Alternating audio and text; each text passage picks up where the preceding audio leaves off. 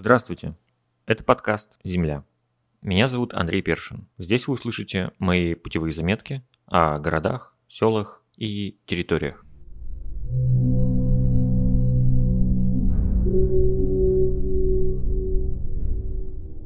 Казань. Моя история про столицу Татарстана будет отличаться от моих прошлых путевых заметок, потому что Казань я не просто приезжал, чтобы открыть для себя эту точку на карте. В Казани я жил.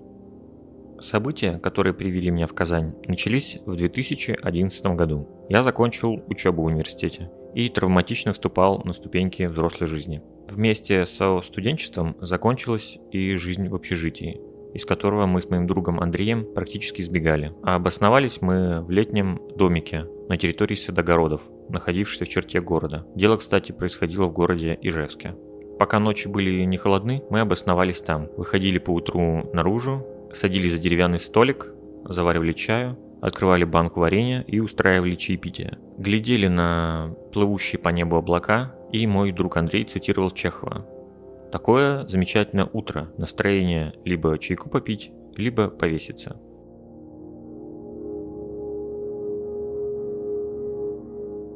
Мне не нравилась моя работа, поэтому я решил искать новую. Мой близкий друг Аня меня поддерживала и говорила, что я умею хорошо придумывать что-нибудь. Поэтому, говорила она, я могу смело попытать шанс в поиске работы в каком-нибудь рекламном агентстве. Я стал искать. Однажды мне ответили дали тестовое задание.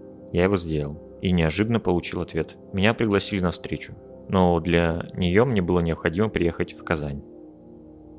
Помню отчетливо, как я сидел в конце дня на своей нелюбимой работе, глядя на Яндекс карты, запоминал маршрут и адрес агентства, куда меня пригласили. Дождался выходных. У меня был тогда рабочий график 3 через 3, по 12 часов. Ранним утром сел в электричку и отправился в Казань. Дорога от Ижевска до Казани на электричке занимает около 6 часов, ну, по крайней мере в то время. Ездил я тогда куда-либо мало, так что дорога показалась мне вечностью. Глядел в окно поезда и смотрел, как просыпаются населенные пункты Удмуртии и Татарстана. Прибыв на центральный железнодорожный вокзал Казани, я намеревался позвонить в агентство, чтобы напомнить о себе. Уже с этого этапа моего пребывания в городе начались проблемы. Совершить звонок мне помешало полное отсутствие сигнала в моем телефоне. В те далекие времена в России между регионами были настоящие коммуникационные черные дыры. В такую я и угодил находясь в самом центре города с нулевым уровнем сигнала в телефоне. Теле2 в Татарстане попросту не было. Я зашел в первый попавшийся салон связи, объяснил свою ситуацию. Мне предложили купить новую сим-карту. Я, почесав репу, согласился, но это не входило в мой и так отсутствующий бюджет. Девушка попросила мой паспорт, и тут я осознал, что паспорт я тоже забыл. Я оказался в Казани без документов и без телефона. Нервно повращав глазами, я попросил телефон сотрудницы салона связи для звонка. Она, видя мое непонятное волнение, позволила сделать мне звонок. Я позвонил в рекламное агентство. Трубку, к счастью, сняли, но обо мне и моем желании прийти к ним услышали с удивлением.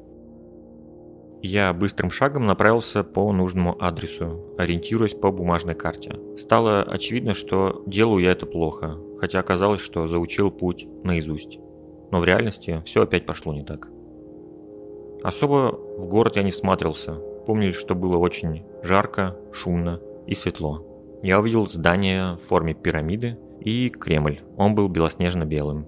Каким-то чудесным образом я добрался до нужного дома. Увидел на кнопке домофона нужное мне название и попал внутрь. Встреча с директором агентства состоялась. Он был очень удивлен, увидев меня, и сказал, что готов был уехать уже с минуты на минуту. И добавил, что мне следовало более четко и понятно напоминать о себе. Хотя мне казалось, что я не раз о себе напомнил. Но, возможно, делал это я слишком инфантильно, судя по тому, как я добирался сюда, а делал я это почти на ощупь. Мы с ним поговорили. Я не очень помню содержание беседы, но мне сказали, что мое тестовое задание очень сильно выделялось из общей массы, и со мной были бы рады поработать. Мы пожали друг другу руки, и я со всех ног понесся обратно на электричку в Ижевск. Я запомнил чертания вокзала и зафиксировал в голове, что около ЖД-станции есть башенка с часами, и это меня выручило потому что примерно двигался я в нужном направлении, а потом и увидел и эту башенку в далеком конце улицы и стал просто идти к ней. Я сел в электричку в приподнятом духе и с огромной радостью внутри. Впервые появилось чувство, что в жизни появляется какая-то тропинка, по которой можно идти, а не болтаться в неведении в дремучих зарослях. Поезд тронулся. Я уставший глядел в окно, очень хотелось есть. Купил казинак у женщины, ходившей по вагону с газетами и продуктами. Откусил казинак и отпраздновал этот день, мысленно поблагодарив ту неизвестную девушку в салоне связи, благодаря которой я в будущем стал жить в Казани. По прибытию в Ижевск я стал утрясать дела, а именно уволился. И отмечал это светлое событие несколько дней, праздно шатаясь с друзьями по городу, не считая дни и время. Мои родители забрали меня из города, со всем, что я нажил за пять лет учебы в Ижевске. Это была сплошная макулатура. И уже из своего поселка одним вечером я отправился в путь. Темной дождливой ночью я сел в плацкартный вагон с небольшой сумкой и растворился в непроглядной удмуртской тьме. Моим соседом ненадолго оказался обычный мужик. Встретил меня он радостно. Ночью он почему-то уже не спал, и кровать даже была убрана. Мой попутчик уже был готов к выходу, хотя ехать до Ижевска еще было примерно 5 часов. Но он был воодушевлен и радостно рассказывал про Карелию и спрашивал, куда еду я. Я сказал, что еду в Казань. Он улыбнулся, как довольный кот, и сказал, «Эх, студент». Я сказал, что уже нет, что закончил университет и еду работать в рекламное агентство. Мужчина снова расплылся в улыбке и добавил, «Ага, по распределению, значит». Мы доехали до Ижевска и попрощались с моим соседом. Необычно было проезжать вдоль Ижевского пруда, видеть вдали привычные огни города и понимать, что в этот раз они светят уже не для меня.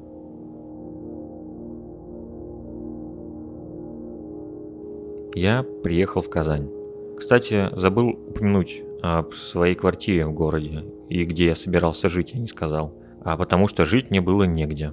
У меня был список номеров, записанный на бумажке, с именами и адресами, которые мне ни о чем не говорили. Накидал все, что попалось под руку в поиске Яндекса. С поезда я сразу пошел на работу, предварительно купив новую сим-карту и гордо достал свой паспорт при покупке. Цифры у моего нового телефонного номера мне понравились, и я решил, что это к удаче. Уверенно, шагая на новую работу и шагая по своему новому городу, теперь у меня был и уверенный сигнал телефона, но где я проведу эту ночь, я не понимал. Но меня выручило волшебное сообщение от местной девушки по имени Ира. Мы ранее познакомились с ней по интернету и общались. Она сказала, чтобы я не начинал ничего искать, и у нее есть план, как мне помочь. Мой первый рабочий день на новом месте пролетел незаметно. Теперь у меня был свой стол и женский коллектив. Не помню каких-либо особенностей того дня, но очень помню свои чувства, когда он закончился. Я испытывал счастье и был ошарашен и удивлен – что можно делать то, что тебе действительно нравится, и даже получать за это деньги. Пьянила свобода и радость, и у меня наконец-то в моей жизни появился нормальный пятидневный рабочий график с 10 утра до 6 или 7 вечера. До этого почему-то все мои рабочие дни были с хаотичным графиком и часто по 12 часов. Меня это выматывало. Поэтому свою новую работу я заранее полюбил очень сильно. Едва закончился мой первый рабочий день, и мы встретились с моей интернет-знакомой Ирой.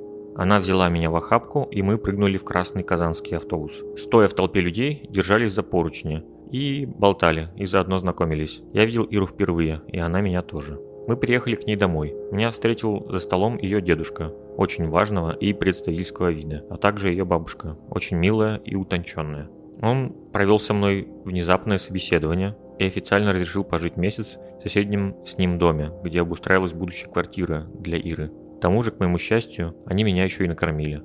Когда сцена, похожая на фильм «Крестный отец» закончилась, Ира повела меня в соседний дом и показала мне мое будущее на месяц жилье. Оно было впечатляющим.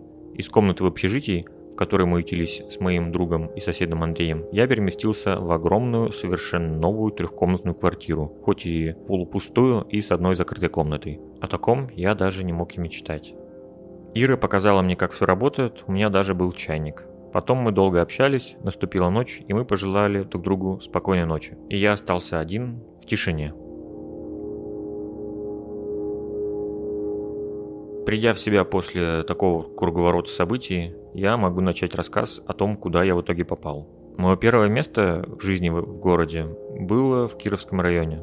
Это запад города, на другом от центра берегу. Город разделяет речка под названием Казанка, впадающая в огромную Волгу. Отчетливо помню, что остановка автобуса, на которую я выходил, называлась улица Фрунзе. Этот период жизни в Казани полон ярких красок и был для моей потерянной души настоящим спасением. Тогда я смутно понимал и осознавал окружающее меня пространство и себя в них. Только начинал делать первые шаги к этому. И было мне 22 года. Каждый день я садился на автобус и ехал примерно до Кремля, выходил около него и пешком добирался до офиса, ибо он находился по соседству с ним. На одной из башен Кремля висела эмблема ЮНЕСКО и знак всемирного наследия. Это меня впечатляло и давало ощущение причастности к чему-то большему и мировому. Тогда я еще не особо подозревал, что Белый Кремль в России – вещь не часто встречающаяся. Рядом со входом в Кремль памятник татарскому поэту Мусе Джалилю. Он рвет колючую проволоку. В народе же этот памятник прозвали «Мужик рвет штаны». Персонаж этот Джалиль интересный. Не часто встретишь памятник людям, попавшим в плен во Второй мировой войне и позже вступившими в легион вермахта Идель-Урал, состоявший из жителей Поволжья, то бишь татар, чуваш, башкир, марийцев, мордвы и, конечно же, удмуртов. Но история у Мусы Джалиля киношная. Служа немецкой стороне, он занимался подрывной деятельностью и координировал мятеж, был раскрыт и казнен. В течение этого времени писал стихи. Звучит очень героически и по-советски. Так памятник и выглядит. Рядом с этим памятником открывается величественный вид на Волгу и ее дальние берега. Все-таки не зря тут Кремль построили. Вид мне этот не наскучил за все то время, что я проходил мимо, а ходил я тут часто.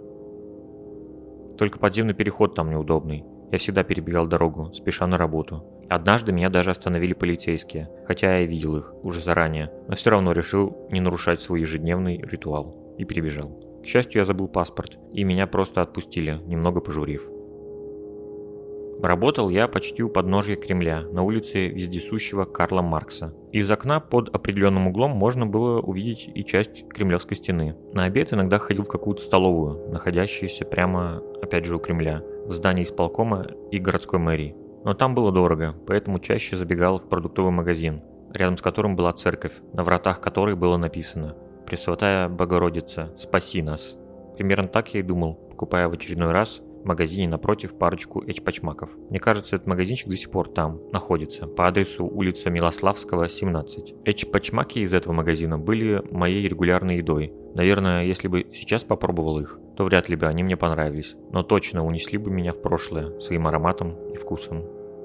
На своей работе я, честно говоря, придумывал полную чепуху, но многим нравилось. Сейчас мне это все кажется полным бредом. Однажды я даже придумал тему для вечеринки какой-то компании в стиле Фрейда. В общем, то, что это всем нравилось, сейчас мне кажется очень странным.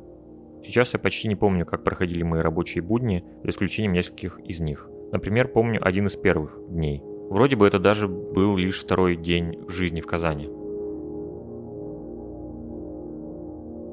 Мой рабочий день закончился, и мне нужно было зайти по дороге в банк, чтобы снять деньги за квартиру. Я заранее посмотрел адрес и запомнил ориентиры. Карты в телефоне у меня не было, и, наверное, мало у кого тогда она была. Я вышел и пошел, как запомнил, строго прямо. Шагал и жадно глядел по сторонам. Мне все очень нравилось. Улица была непривычно красива и пуста. Линия зданий, идущая вдоль улицы, не прерывалась. Друг за другом стояли красивые здания до революционного вида. Были в стиле ампира с огромными колоннами, церкви, и все усыпано табличками с именами каких-то важных деятелей. Вечерело и становилось зябко, и зажглись огни фонарей. Чувство было волнительное и непонятное. Впечатлило внезапно появившееся на другой стороне улицы сооружение готического вида с круглым оконцем наверху и длинными мозаичными окнами по краям. Сверху три тонких башенки, и на них кресты. Это была лютеранская церковь. Казалось, что я переехал не в соседний регион, а на другую планету. Внутри было чувство, что все вокруг новое и дружелюбное. Даже памятник Ленину, до которого я дошел, мне казался приятным. Появление площади и Ильича говорило о том, что мне нужно поворачивать держаться правой стороны. Я, кстати, всегда так делаю. И двигаться прямо. Я стал спускаться с улицы Пушкина, которая красиво уходила вдаль и открывала передо мной уже другой лик города, более урбанистический. На горизонте виднелись современные высотки. Улица стала шире и насыщеннее. Увидел красную букву А. Именно в этот банк мне и было нужно. я подошел к банкомату, чтобы снять остаток средств с карты и закрыть ее, тем самым прощавшись с прошлой работой. Ожидания от доплат с прошлой работы были мизерные, то есть ожидал я увидеть небольшую сумму, но экран банкомата показал мне цифры раза в три больше ожидаемых, а именно 6 тысяч рублей. Это было для меня большим сюрпризом. Такая баснословная сумма не была в моих планах. Я в полной эйфории снял их и положил в карман, ну и продолжил свою прогулку по городу, без какого-либо плана и цели. Дошел до какого-то бурного перекрестка, стало совсем темно, и ярко светили огни города.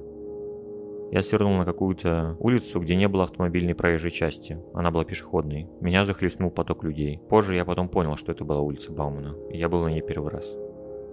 Внутри сильно билось сердце и захватывало дыхание от мысли всего нового и еще неизведанного. Тогда я, наверное, я единственный раз осознанно ощутил чувство, что вот он я в новом городе и передо мной чистый лист пьянящая неизвестность. Я одинок, и в этом городе мне никто не нужен. Я молод, и это начало чего-то нового. Такое чувство, как в тот день, я больше нигде и никогда не испытывал. Ощущение не свободного полета, а скорее планирования.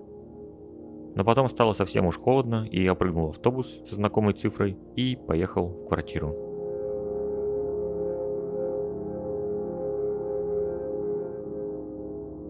В квартире мы часто проводили время с Ирой. Она приходила с гитарой и пела песни. Болтали много и не помню о чем. Когда был один, смотрел телевизор и глядел кино разное. Интернета практически не было. Пользовался я USB модемом. У каждого оператора был свой. Все отличались по цветам. Мой очень плохо ловил интернет. Приемлемый сигнал был только в туалете. Приходилось сидеть с ноутбуком там. К тому же этот интернет был с э, лимитом. Я отключал все лишнее, например, картинки. А фильмы скачивал сидя на работе, втихаря.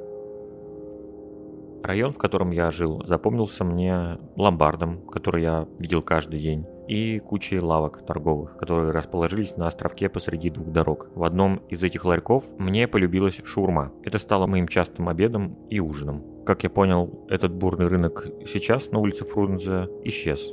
За месяц я успел привыкнуть к маршруту автобуса и даже запомнил многие ориентиры по пути его следования. В один день я пошел просто погулять и бродить по району и стал снимать все это на видео. Получилось бессмысленное, но исторически важное видео, как для меня, так и для памяти города. Спустя года обнаружил в сообщениях, не прочитанных в Фейсбуке, текст от некой женщины, которая благодарила меня за это видео о котором я давно забыл. Она увидела в кадре свой дом и места, которые окружали ее в детстве. Растрогалась. Мне же эта прогулка принесла первое понимание, где я нахожусь, но чисто визуальное. История этих мест сложилась в голове уже потом, спустя много лет. Жил я в Кировском районе, а именно посередине двух исторических регионов – Слободы Крыловка и Адмиралтейск Слободы. Между ними находился я, живя в Пороховой Слободе. Я каждый день видел в окно автобуса красивые красные ворота. Когда гулял, я дошел и до них. Подошел поближе и понял, что они установлены в честь столетия порохового завода, который здесь и располагается уже несколько веков. Ворота раньше были непосредственно въездом на завод. Сейчас стоят одиноко, посреди ничего. Чудо, что сохранились. Рядом огромный монумент, посвященный военной истории завода. Сооружен советский период. Барельеф на нем огромный и похож на советский комикс про машину времени солдаты от царских времен и пушек плавно переходят в 20 век, превращаясь в красноармейцев с катюшами. Увидеть будет интересно. Во время моей прогулки вдалеке было отчетливо виден какой-то монастырь, которому было не подступиться. Хорошо видно его, потому что стоит он на Зелантовой горе. А Зеланд это такое существо из татарской мифологии. Аналог дракона, и он изображен на гербе Казани, кстати. Издалека купола церкви блестели, и виднелись новые башенки ужасно синего яркого цвета. Как я понял, этот старинный монастырь был почти полностью уничтожен большевиками и разобран. Старинное кладбище тоже сравняли с землей около монастыря.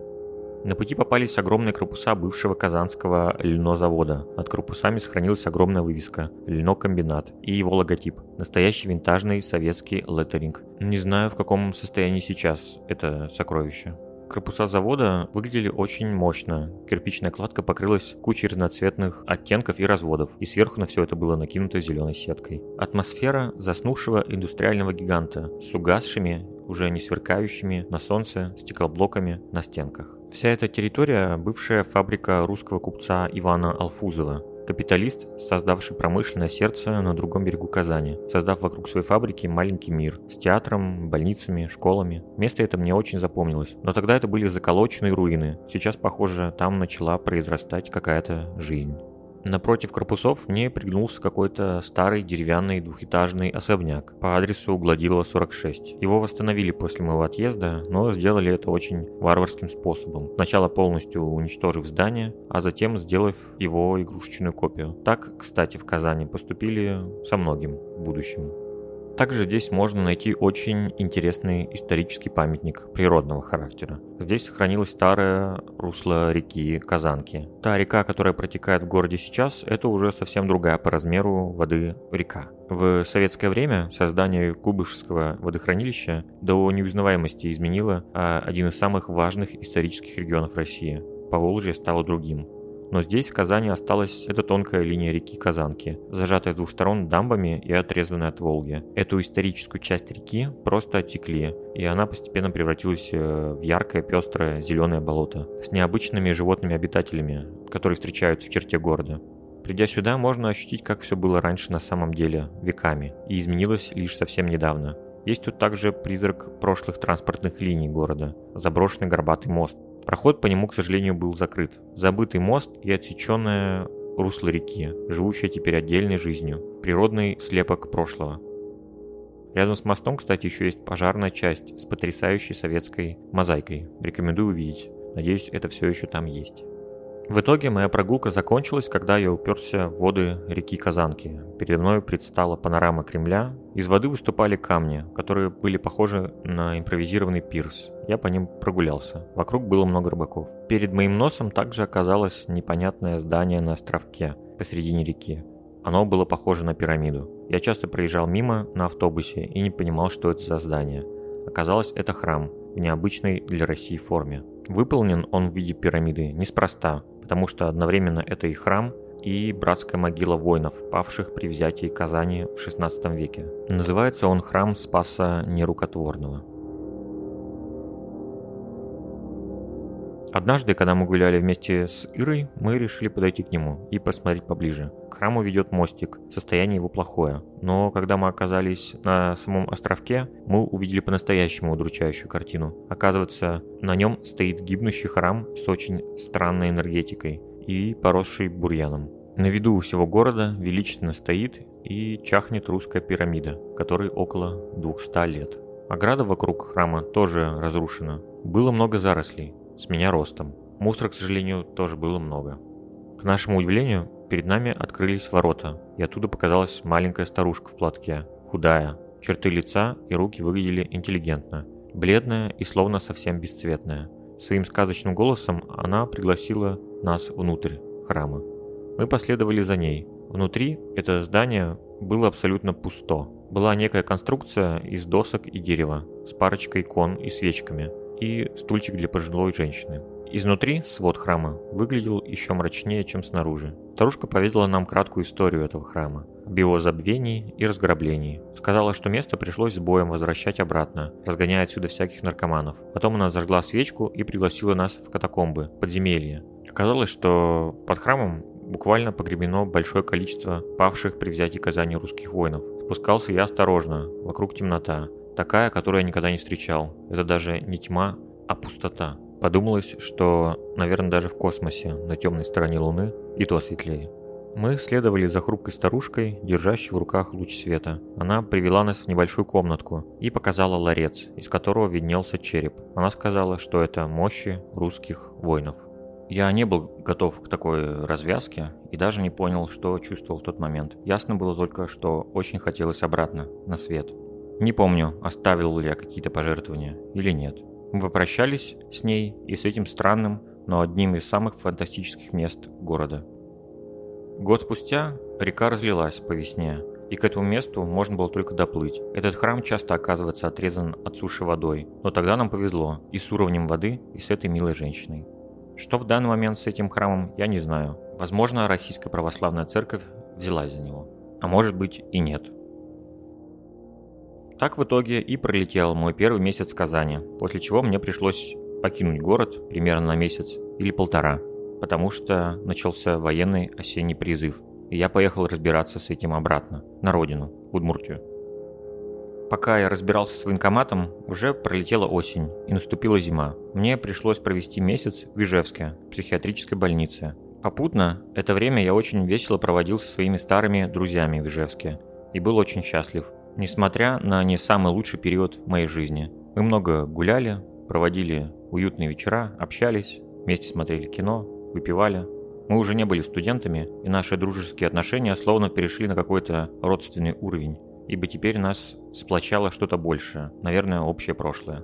Ах да, ну и в Ижевске произошел, наверное, небольшой переломный момент в моей жизни. Я купил себе Canon 550D и начал беспощадно снимать каждый свой шаг.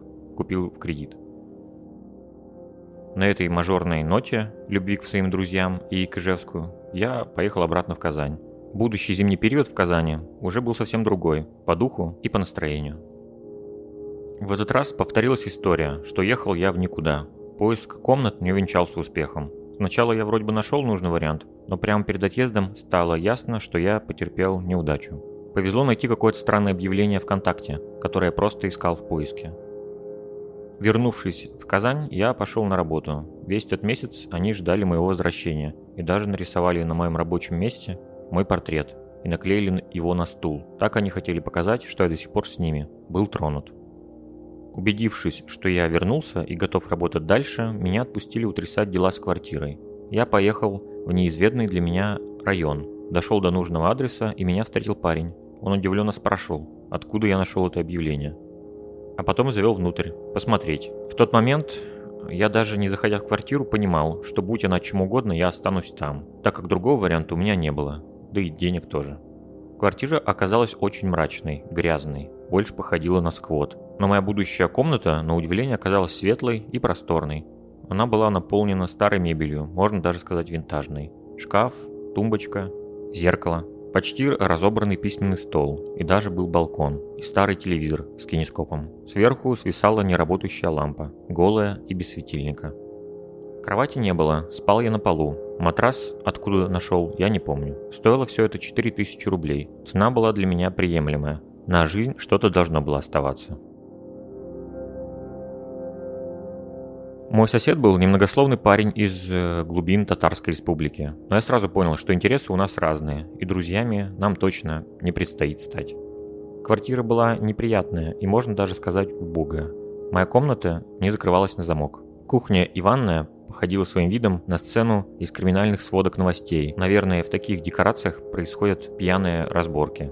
Самое ужасное место однозначно было ванная. Как и все остальное в квартире, она была очень винтажная. Советская плитка наполовину отвалилась и придавала этому месту античный вид.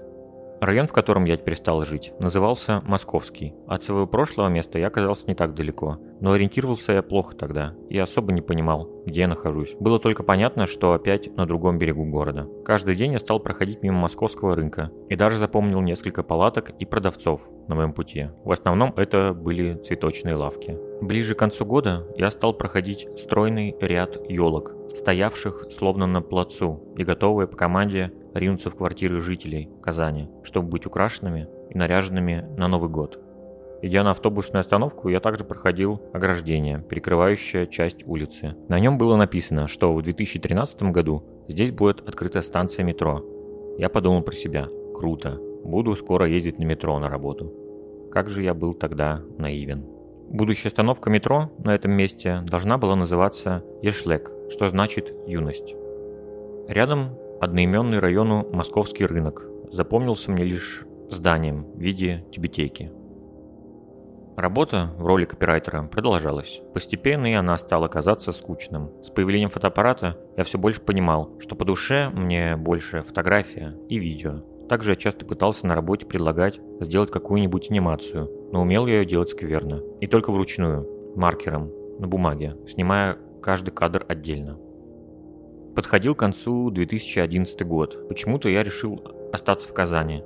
И это был самый странный Новый год в моей жизни на тот момент. Перед этим у меня на работе прошел первый для меня новогодний корпоратив. Я проснулся с больной головой и полным рюкзаком еды. Так что голодным на новогодние каникулы я не остался. Также в эти новогодние каникулы меня навестили двое моих друзей из Ижевска. Это Женя и Андрей.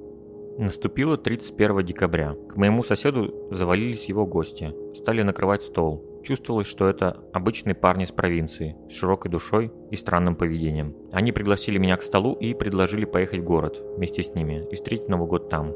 Мы быстро собрались, половина компании уже была сильно пьяна. Мы погуляли в толпе людей у Кремля и двинулись на главную прогулочную улицу Баумана. И нашли какое-то странное место. Засели там. Там было даже достаточно свободных мест. Моя компания стала выпивать пуще прежнего. Становилось все громче и безобразнее. Мы с трезвой частью компании решили совершить рывок и встретить все же Новый год в квартире, а не в сомнительном кафе в центре города. Побежали на остановку. Мы были не одни. Все нервно постукивали ногами от холода и того, что до наступления Нового года оставалось около 30 минут. Все полушепотом словно говорили во Вселенную. Что ж так долго? А будет ли троллейбус? А должен быть. А время-то идет. У всех людей на остановке была твердая решимость успеть встретить Новый год не на этой остановке общественного транспорта. Спасительный троллейбус показался вдалеке. В толпе началось праздничное ликование. На быстрой скорости, почти на ходу, мы забежали в него. Женщина-кондуктор кричала, что «едем в депо, до московского рынка не едем».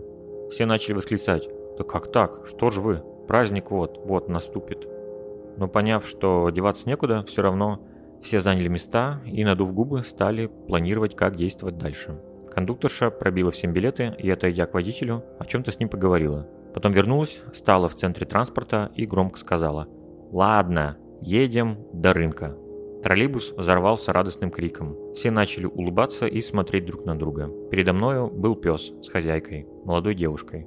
Он подвинулся ко мне. Я стал его гладить, улыбаясь. Она стала рассказывать, как его зовут, и говорить про его характер. Я заметил, как руки соседних пассажиров тоже потянулись к нему, начав чесать ему за ухом и гладить. Я оглянулся и увидел, что часть троллейбуса вместе гладит этого пса, а другая половина искренне рассматривает друг друга и нас, и улыбается. И все совершенно разные. Пара пенсионеров, группа мигрантов Средней Азии, люди средних лет, в черных куртках и кепках, и та девушка с собакой. Такого единого чувства счастья я, наверное, больше и не встречал. Это стало для меня настоящим новогодним чудом.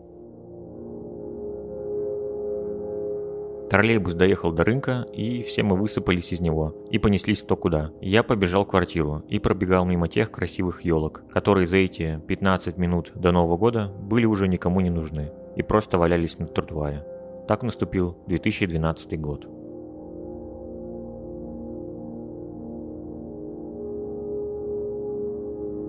Живя в своей келье, ко мне часто приезжали в гости мои друзья и ночевали у меня. Сейчас мне из-за этого их очень жалко.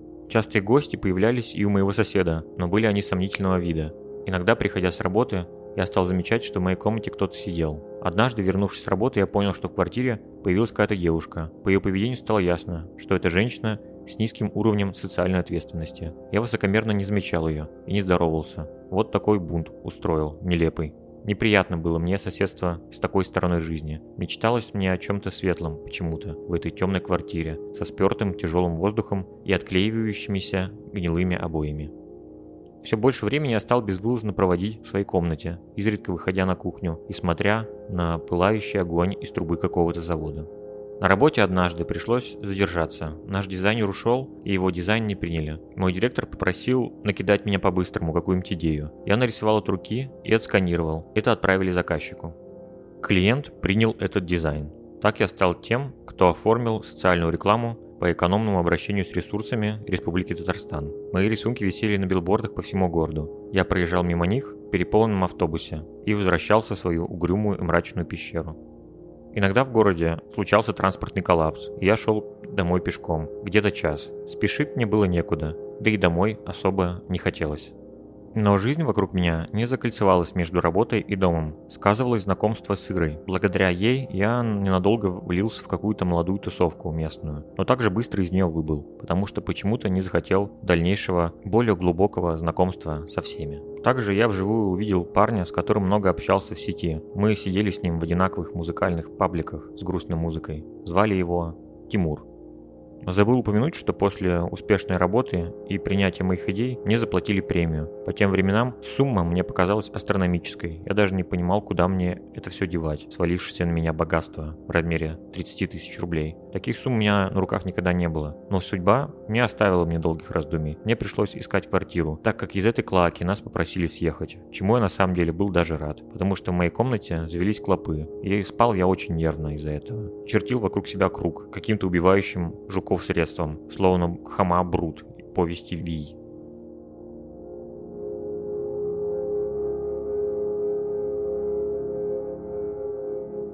Новую квартиру я нашел так же мутно, как и первую. Мне просто написала незнакомая девушка ВКонтакте сама и предложила встречу. Спустя пару дней мы встретились с ней, познакомились и встретились с хозяином квартиры.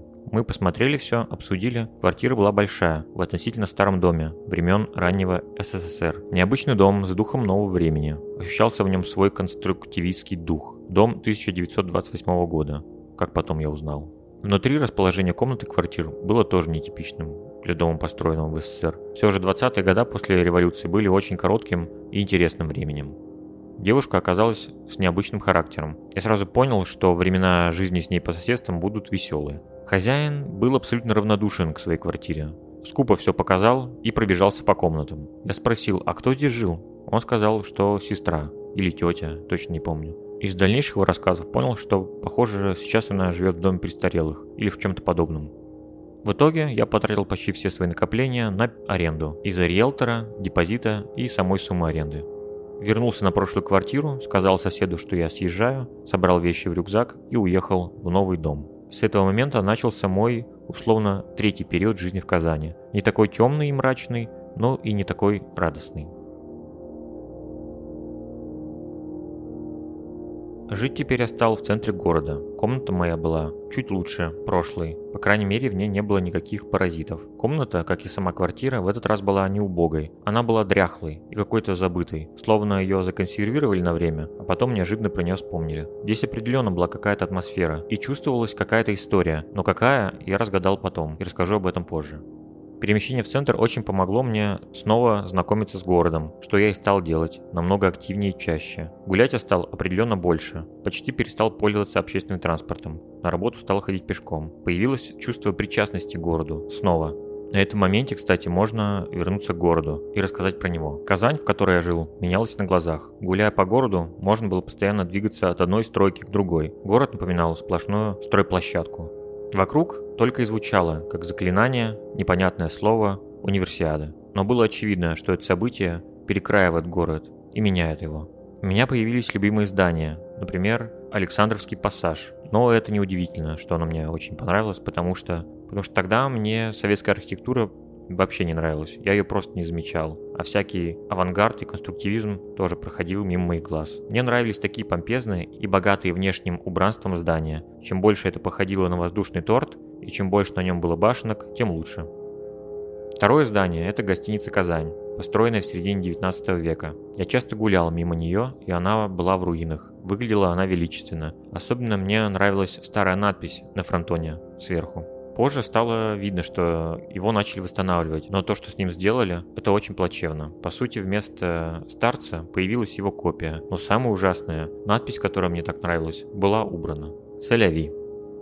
Нравился мне еще перекресток улиц Карла Маркса и Льва Толстого. Там с двух сторон улицы стоят два очень разных здания. Одно построено в 1936 году и представляет собой массивное здание в стиле советского классицизма. Много колонн и полукруглый фасад а через дорогу от него стоит более сказочное здание, выглядящее как сказочный ларец, построено в псевдорусском стиле и модерне.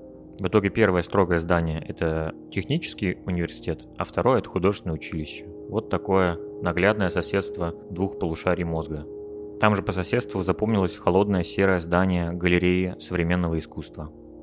Кроме того, тогда я успел побывать в э, знаменитом Мергасовском доме, когда еще там жили люди. Мы даже забирались на его крышу, но тогда я не понимал уникальность этого момента. Мне этот дом казался каким-то очередным грязным зданием, а зря. По соседству с этим домом находился парк Черное озеро. Его я тоже очень любил. Он был почти заброшен и забыт. В нем находился почти высохший пруд и парочка деревянных зданий. Следующий за ним Ленинский сад я тоже часто посещал, останавливался и читал газеты на стендах. Любил улицу Горького, особенно дом Кекина. Часто проходил мимо и запомнил его. Тогда там была пивоварня Тинькова. Дом мне этот нравился тем, что он клином врезался в угол улиц. Создавая собой две красивые линии зданий, гармонично и красиво, как бесконечные, подобного плана улицы в Петербурге. В Казани, кстати, есть Петербургская улица, и сделана на его манер. Указатели там тоже в стиле северной столицы. Когда я жил в Казани, эта улица мне очень нравилась. С современной архитектурой на тот момент у меня в Казани не было проблем.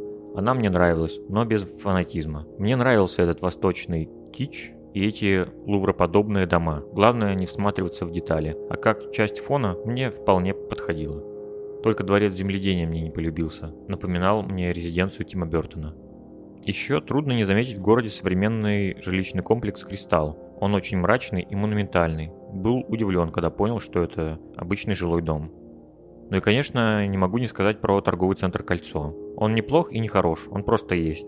Он стал частью города, неотделимой. Я там купил себе когда-то колонки для ноутбука. Прослужили вплоть до этих лет. Выкинул совсем недавно, избавляясь от ненужных вещей. Расставался с ними, как со старыми друзьями. Но выкинул. Помню, что стоили тогда они 170 рублей. Еще любил железнодорожный туннель под улицей Николая Ершова. Наверное, это было просто желание увидеть маленькие необычные кусочки, словно сошедшие из кино. Туннели, небоскребы и подобное. Я такое любил. А в Ижевске такого не было. Помимо архитектурных особенностей, чуть не забыл рассказать об уникальном казанском явлении. Это называется «поймать мотор». Когда жил в этом городе, это было очень распространенное явление. Люди резко вставали у обочины дороги, скидывали руку, и перед ними мгновенно останавливалась почти любая машина. Это и называлось «поймать мотор». Практика такого стихийного таксования в городе встречалась часто – из-за этого Казань в этом плане напоминала какой-нибудь голливудский Нью-Йорк, где можно было снять машину в мгновение, лишь стоит поднять руку. Только кричать слово «такси» в Казани было совсем не обязательно. Можно постоять молча. Я однажды тоже испытал это на себе, против своей воли. Время было позднее, и Ира решила поймать мотор. Я даже не успел протестовать против этого. Как к нам тут же подъехали какие-то парни на отечественном авто. Быстро договорились о сумме, и поехали. Эта поездка мне показалась бесконечной, потому что я не люблю ездить с незнакомцами. Да и такси в принципе не люблю. Про улицу Баумана рассказать толком и нечего. Однажды видел, как там один бомж реанимирует другого массажем сердца. Там много странных скульптур, например, в виде кота или кареты. Правда, в то время я, к сожалению, не замечал самое классное здание на этой улице. Это дом печати. Оно было такое подратое, грозное и суровое. Сейчас его реновировали. Оно с пластиковыми окнами и вылизанное. Эх, проглядел. Хотя проходил мимо очень часто. Под улицей Баумана еще есть какой-то большой подземный участок. Что это такое, мне неизвестно. Ну и, конечно, самое популярное место на улице Баумана – это часы. Это место почти половины всех встреч в городе. Там в 2011-2012 годах всегда были толпы молодежи, очень разные, пестрой и яркой. Уверен, что с фразы «встретимся у часов на Баумана» началась история очень многих семей.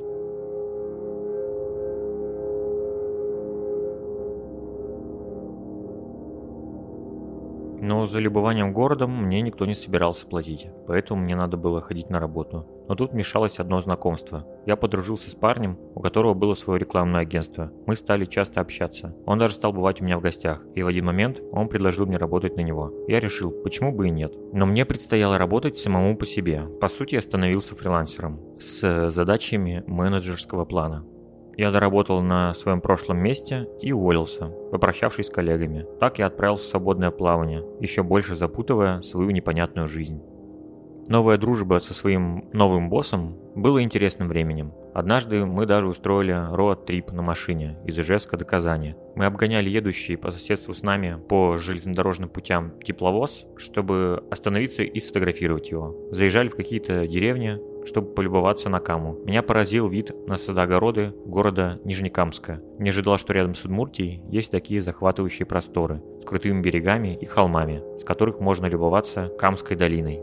Останавливались у знаменитых придорожных лавок на Мамадыше, отведали там булочек. Потом иногда проводил время с его семьей на острове посреди Волги и много пил. Мы весело проводили время, но работать так же весело не получалось. С наступлением весны я дочитывал «Тошноту» Сартра и понимал, что это все очень напоминает мою жизнь. Я целенаправленно, кстати, ехал в Казань жить отшельнической жизнью. Почему? Не знаю. Но именно в Казани меня стало окружать огромное количество добрых и приятных людей. И все это происходило само. Я почти не делал ничего ради этого. Однажды я просто шел по городу, и потом вечером мне написала одна девушка, с которой я не был лично знаком. Она написала «Кажется, я видела тебя на улице». Так мы начали дружить. А однажды она позвала меня с кучей своих ребят играть в бадминтон. И мы поехали на окраину Казани, в район Дербышки, и бегали по полю, пока вокруг татарская бабушка пасла своих коров. Я познакомился с кучей приятных местных людей и понял, что Казань обнимет тебя даже против твоей воли, если заметит, что ты взялся за Сартра.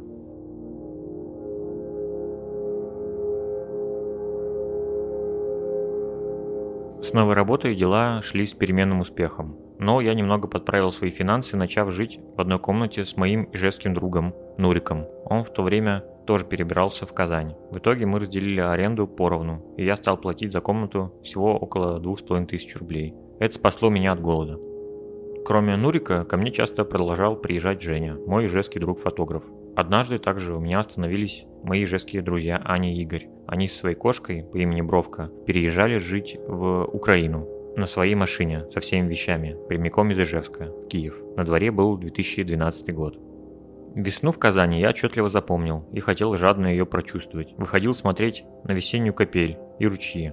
Вода в Казанке тогда поднялась очень сильно, затопила прибрежные парки. Можно было увидеть качели над водой и карусели. Также начало топить и меня. С новой работы как-то не очень клеилось. Попутно я стал пытаться изучать анимацию при помощи компьютера и видел в этом перспективы, но мне не хватало усидчивости. В своей комнате я пытался сделать маленькую студию. Обклеил всю стену белыми листьями А4. Потом хотел их покрасить. Намеревался тогда создать свой блог вести его. Тогда, в 2012 году, я был уверен, что это будет интересно людям. Придумывал концепцию про музыку. Хотел разбирать альбомы. Первым, про что я хотел рассказать, был альбом Radiohead. Kid A. Однажды, занимаясь каким-то очередным ненужным делом вместо работы, я услышал крик моих соседок. Я зашел к ним в комнату узнать, что случилось. Они показали мне стопку фотографий, которые нашли в шкафу. На одном фото было тело человека во время операции. Оно было черно-белым. Девушки кричали, сказав, что это ужас и что здесь жил маньяк. Я стал их успокаивать, говоря, что это медицинские фотографии и это операция. Нашел в стопке фотографию людей в белых халатах и указал на нее. Соседка была моя очень эмоциональная и резкая. Казалось, чтобы я все это убрал, и она не хочет находиться в этой комнате. И ушла в свою. Она жила в другой. В этой пока еще никто не жил. А я остался в ней один и стал рассматривать эти фотографии. Это были старые фотографии Казани, какое-то собрание мусульманского совета 1920 года. Были какие-то документы времен гражданской войны. Я понял, что нашел чей-то семейный архив. Выше, в шкафу, я увидел старую сломанную виолончель. Она лежала на каких-то старинных журналах. Рядом с ней находилась еще одна стопка фотографий, побольше. Я взял ее посмотреть. Там были фотографии каких-то выступлений. Потом я увидел, что на фотографиях присутствует одна и та же девочка. Потом я увидел ее отдельное портретное фото с косичками. Она смотрела меня с фотографией. Я продолжил смотреть фото за фото. И к моему удивлению, девочка стала становиться старше на каждой фотографии. На многих фото она играла на клавишах перед публикой или просто позировала у фортепиано. На нескольких снимках она была с виолончелью. В один момент Старые красивые фотографии жизни этой незнакомки прервались на том моменте, где она уже была достаточно взрослой. И тут мне попалась в руки цветная фотография, резко выбивающаяся своей яркостью, но в то же время низким качеством изображения. Было видно, что это обычная мыльница. На фотографии не было никакой глубины или размытия, как на прошлых. На этом снимке была старая женщина в голубом халате с цветочками. Она сидела у пианино, сложив на него руки, и смотрела в камеру. Я поднял фотографию перед собой, и по моему телу прошли мурашки. Я понял, что эта женщина на фото сидит в углу той комнаты, в которой я сейчас нахожусь. И фотография сделана здесь. И я увидел, что в углу этой комнаты раньше находилась пианино. Похоже, это и была та родственница нашего хозяина квартиры, которая теперь оказалась где-то в пансионате. И я только что просмотрел ее жизнь.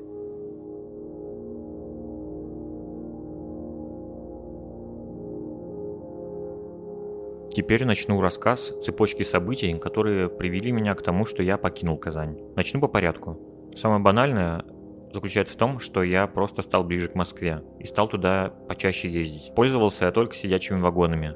Это стоило всего каких-то в районе 300-500 рублей. Во-вторых, я все же не справился со своей новой работой. Я не был готов к такой ответственности. Да, и менеджером мне было тяжело быть. Я не смог совладать со своей дисциплиной, с руководством созданием сайтов. Ну и мой босс не особо обучал меня этим премудростям. Чувствуя, что мой корабль жизни медленно садится на мель, я сделал самое логичное решение. Отправился в путешествие в Украину к своим друзьям. Я пробыл в Киеве примерно две недели – купаясь в любви друзей и теряясь в высоких киевских тополях. Но возвращение обратно было неминуемо, и я вернулся в Казань. Но был я в полной гармонии и абсолютно счастлив. Но по факту у меня не стало работы, и исчезло понимание, что со мной будет дальше. Я сидел в своей комнате, сидя на подоконнике, высунув ноги из окна, и болтал ими туда-сюда, и смотрел, как льет ливень и сверкает гром. Но я был спокоен. У меня не было денег ни на что. За кредит тоже было нечем платить. В этот момент меня очень выручила столовая под названием «Добрая столовая». Я питался в ней один раз в день. И после шести вечера, потому что в это время там были 50% скидки. Это меня спасало. Мой бюджет был 50 рублей в день. Но несмотря на это, я чувствовал, что скоро все изменится. Потому что тогда в Москве я встретил одного человека, из-за которого в итоге и покинул Казань. Сначала я уехал домой, в поселок, чтобы заработать денег, и очень сэкономил, пожив у родителей. Потом воспрял из пепла, раздал долги и отправился в неизвестность снова. И в этот раз я проезжал и мимо Ижевска, и мимо Казани.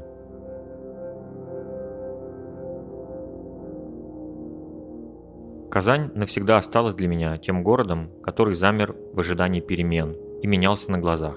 Исчез тот город, который я помню, диковатый, местами варварский и непонятный. В один момент с Казани словно скинули все ее строительные леса, и город засиял новой жизнью. А я, встретившись с судьбоносным человеком у тех самых часов на Наубаумана, незаметно исчез из этого города. Вместе со мной также незаметно и исчезла та Казань, которую я помнил.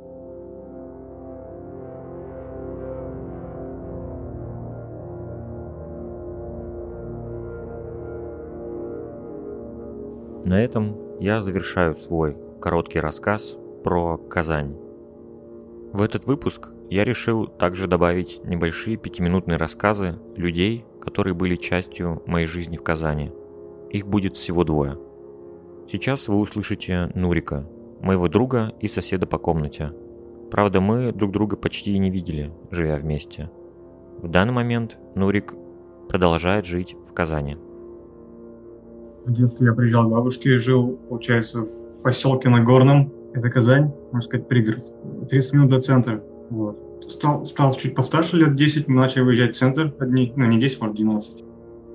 Он был еще цел в то, в то время. Старые улицы, дома дореволюционные, очень много зелени, солнца, э, все такое подобветшалое, не отремонтированное еще. Куча рекламы на улице, растяжек, баннеров. Яркое, так, яркий момент такой запомнился, то, что а, стояли такие, получается, киоски с хот-догами. Много их было чуть ли не на каждом шагу в центре. Но это такие обрывки воспоминаний, смутные очень. Сейчас, вернее, посматривая старые фото Казани, бывают такие флешбеки, то, что я был в этих местах. То есть в детстве я ходил по ним, какие-то обрывки памяти, но я не помню, где это было. Сейчас, просматривая старые фото, понимаю, что вот эти те самые места, которые уже снесли, все, на некоторых местах пустыри в центре. То есть сносили просто, не знаю, по каким причинам. Ну, Частично, чтобы застроить, конечно, частично, чтобы просто от ветхого жилья избавиться. И, соответственно, снесли очень много дореволюционных зданий, которым сейчас бы присвоили статус объекта культурного наследия, но тогда всем было пофиг на это. В детстве, да, она была другая, частично, конечно же. Она была еще, условно, советской Казани. Ну, в 90-х, конечно, навешали кучу рекламы, баннеров, кучу мусора информационного. Затем наверное, к универсиаде ближе или чуть позже. Все почистили, ввели какой-то дизайн-код условный, в центре, по крайней мере. Стало намного приятней. Ой, подожди, слушай. Не так говорю, универсиады, а тысячелетие Казани имел. Но все-таки ностальгирую по тем временам 90-х. Ну, я, в принципе, в течение ведь э, до того, как переехал в Казань э, на совсем жить, периодически посещал ее в годы студенчества, проживая в Ижевске. Вот, и для меня Казань не резко поменялась, конечно, да, постепенно она на моих глазах менялась эпизодически. Переехал я уже в одиннадцатом году, получается. перевелся в университет, в институт, в КИСИ, КГАСУ. В том-то дело, что толку ты там не учился. Студенческой жизни не хапнул совсем, учитывая, что там была заочка. Студенческие впечатления нет совсем связаны с Казанью.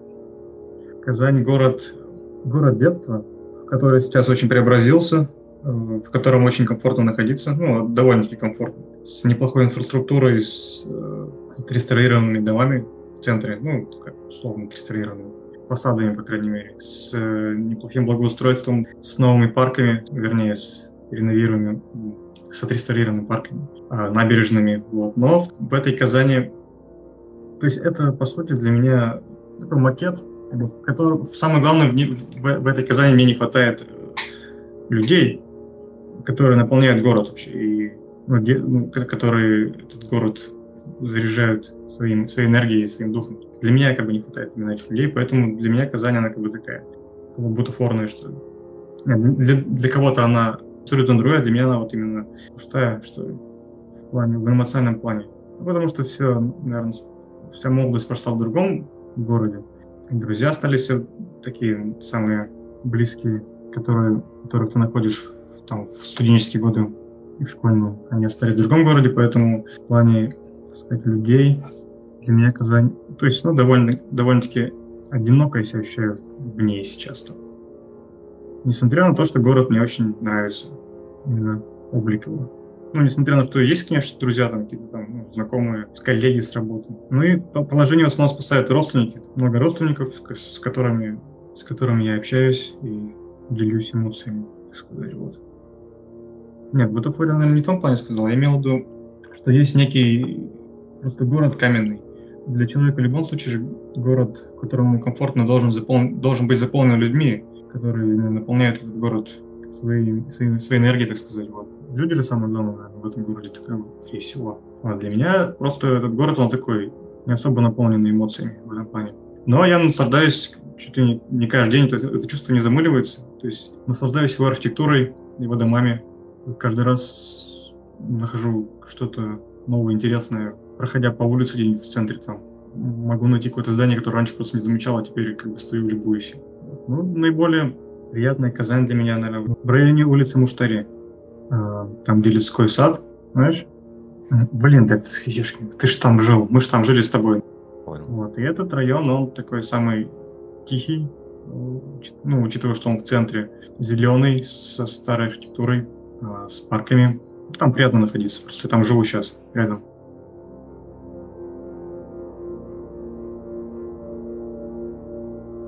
А теперь про Казань вам расскажет Женя, тот самый парень, который очень часто приезжал ко мне в гости.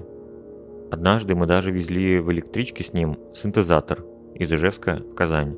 Синтезатор мне одолжил прошлый рассказчик, Нурик. Первый раз я оказался в Казани в 2010 году. Тогда, в силу своего возраста, я только начинал путешествовать и видеть другие города, кроме Ижевска. Я приехал на электричке, и тогда она ехала примерно около 6 часов. В первую очередь, как я помню, я отправился изучать метро. Оно было очень коротким, всего 5 или 6 станций. Город в целом был совсем другой, не то что сейчас, более разрушенный и ну, это такое было до университетское время, до того, как городом стали заниматься. И очень сильно я видел контраст между Ижевском. Это чувствовалось в другой культуре, ну и в целом подходу ко всему. После этой поездки я был еще несколько раз, и уже в начале января 2012 я приехал, и там уже жил Андрей. Мы остановились у него, и тогда он жил в московском районе, снимал комнату. Я помню, что в этой комнате был всего лишь один матрас и сервант со старым зеркалом. Однажды Андрей взял мой фотоаппарат, FED, и сделал в него автопортрет. Также в первую ночь я помню, что у его соседей в диване завелись клопы, или это было кресло. И они его выносили куда-то в коридор. Тогда я пробыл у него в гостях, кажется, три или четыре дня – это был очень холодный январь. Дальше к нам присоединился наш еще один приятель ижевский, тоже Андрей. И однажды мы пошли его провожать на вокзал поздно ночью. То есть электричка в Ижевск уходила примерно в 5.50 или около того. И мы пешком проделали очень большой путь на морозе. Далее мы сидели на вокзале, и вокруг было очень много спящих бездомных людей и каких-то потерянных людей. Мы решили сесть в эту же электричку и проехать с Андреем одну станцию до станции метро Аметьево. Там мы вышли и ждали открытия метро. Я вспоминаю, что было как-то очень холодно. А далее мы уже, так скажем, просыпались в Макдональдсе, который открылся. Что-то ели или что-то пили, уже точно не вспомню. Во все свои поездки в Казань я делал какие-то снимки, я тогда очень активно начинал снимать на пленку и всегда из поездок привозил какие-то ценные и хорошие кадры, но особо чего-то выделить сложно. А фотографировать мне очень нравилась старую часть города, которая еще была такая разрушенная. Да и в целом в городе можно было найти какие-то интересные сюжеты.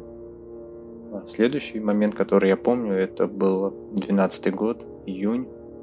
Я тогда закончил обучение в колледже, и передо мной был огромный выбор, вернее, сложный выбор, чем заниматься дальше. И я поехал на месяц, так скажем, в мини-путешествие от Ижевска через Казань, Москву и в Петербург.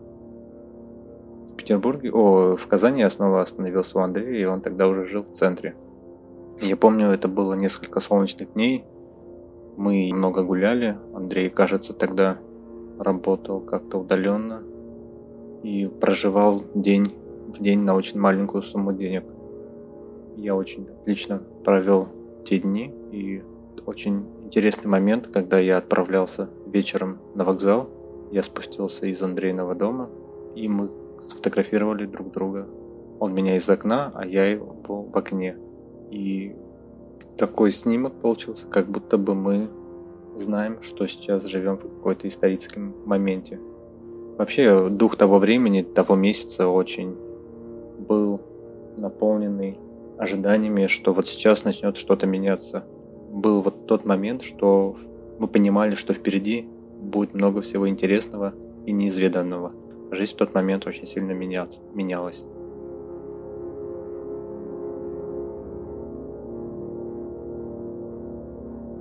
Женя, кстати, очень красиво и атмосферно фотографирует на пленку, в основном черно-белую.